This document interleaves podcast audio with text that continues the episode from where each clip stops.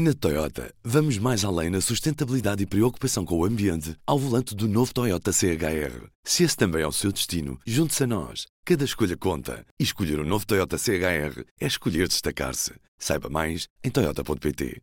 Viva!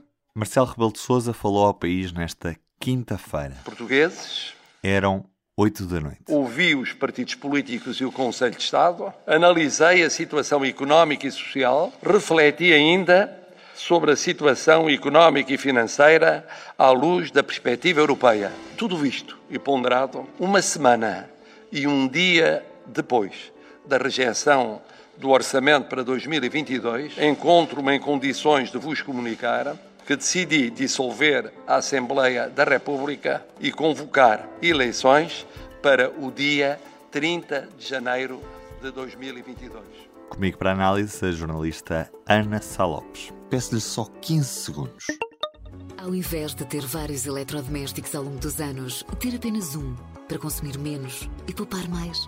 Os produtos da Mil são concebidos para durarem 20 anos. É qualidade à frente do seu tempo. Mila e Mabessa. Ana Salopes. Cheio o discurso de, de facto, Marcelo acaba ficando a pregar a estabilidade política, acaba por ser também um dos resultados de, deste de orçamento, sem dúvida nenhuma.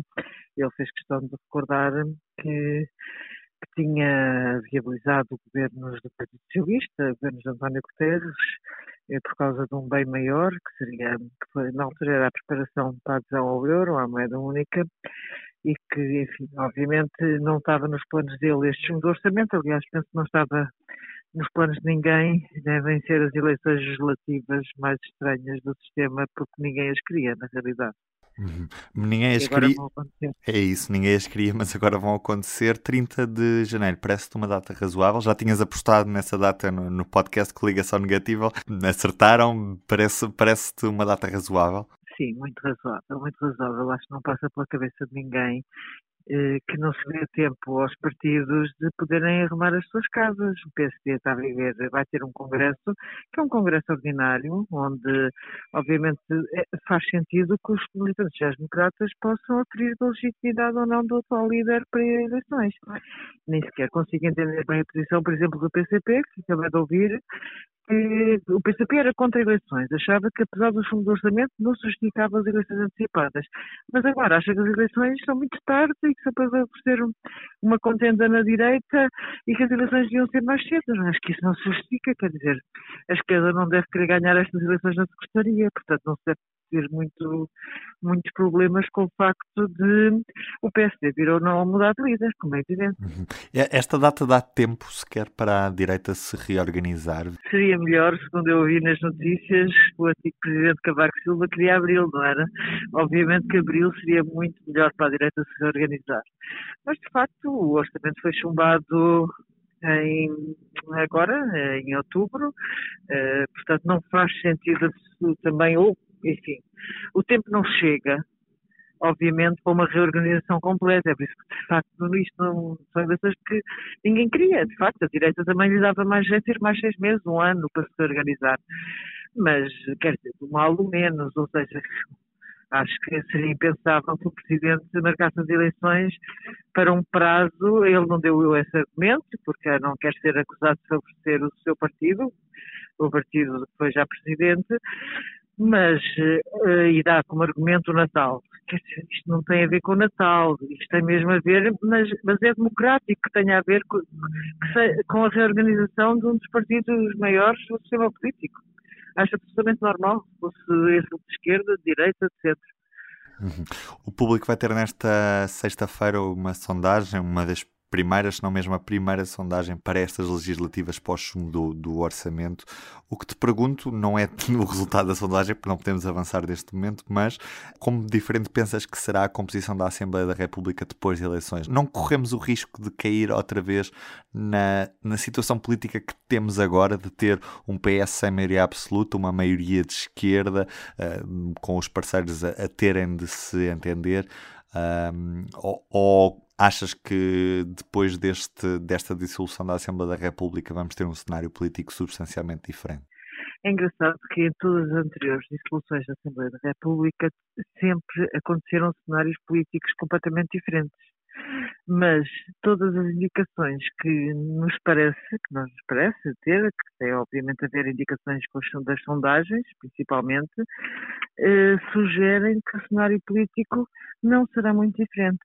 Obviamente haverá um crescimento da iniciativa liberal, um crescimento do Chega, mas que neste momento, como digo neste momento, porque o tempo aqui também conta, não é? E lá está, ninguém viu a vitória de Carlos Moedas a chegar e ela aconteceu.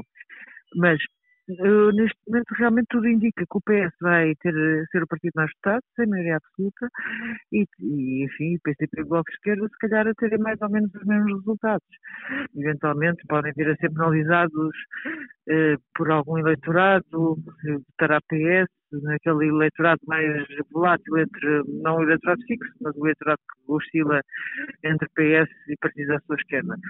Eventualmente sim. Mas ainda é cedo, ainda é cedo, acho que isto vai ter muita coisa, vai depender da campanha e não nos podemos esquecer que também são seis anos de António Costa. E o que não me parece de todo é que aquilo que António Costa pede, que é a maioria absoluta, possa estar minimamente ao seu alcance. E, e, ainda antes de termos eleições, vamos ter redefinições na direita, como já tínhamos falado. Qual é que achas que vai ser o futuro destes dois principais partidos da direita portuguesa neste momento, o CDS e o PSD?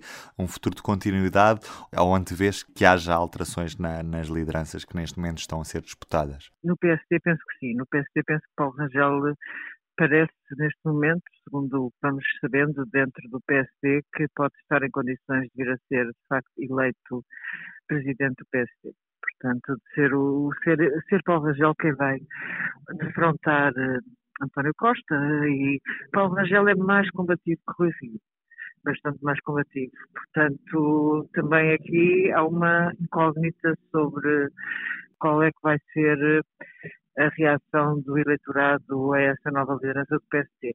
No CDS, tudo indica que o Conselho Nacional aprovou o adiamento do Congresso Eletivo para depois das legislativas, portanto, eh, o Francisco Rodrigues Santos quer ser ele a fazer as listas, não quer que haja qualquer hipótese de desafiar a sua liderança até lá. Portanto, eu acho que o CDS corre o risco mesmo da extinção nestas eleições, a menos que o PSD lhe dê a mão numa coligação pré-eleitoral, como aconteceu nestas autárquicas em muitas outras regiões do país. Hum, mas, mas também, mas sozinho... também pouco tem a ganhar o PSD com uma coligação eleitoral com um partido que hoje em dia provavelmente vale 1%, 2%, não é? Pelas sondagens. Sim, se fosse se estivesse no lugar de quem seja, quem quer que seja o líder do PSD, atual ou futuro, quer dizer, não, não faz sentido porque é que se vai aliar a um partido que está claramente em extinção.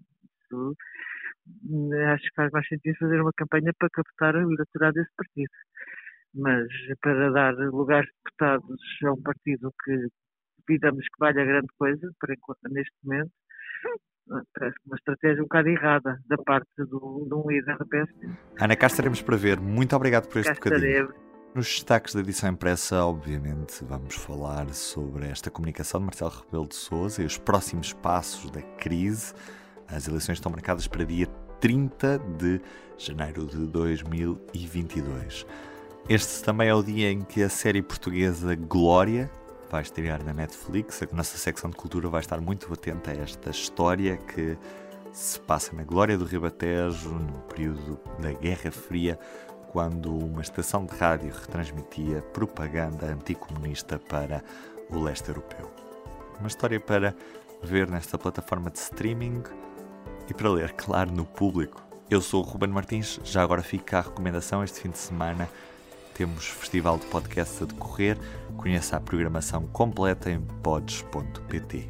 Estarei de regresso na segunda-feira. Bom fim de semana. O público fica no ouvido. Na Toyota, vamos mais além na sustentabilidade e preocupação com o ambiente ao volante do novo Toyota CHR. Se esse também é o seu destino, junte-se a nós. Cada escolha conta. E escolher o um novo Toyota CHR é escolher destacar-se. Saiba mais em Toyota.pt.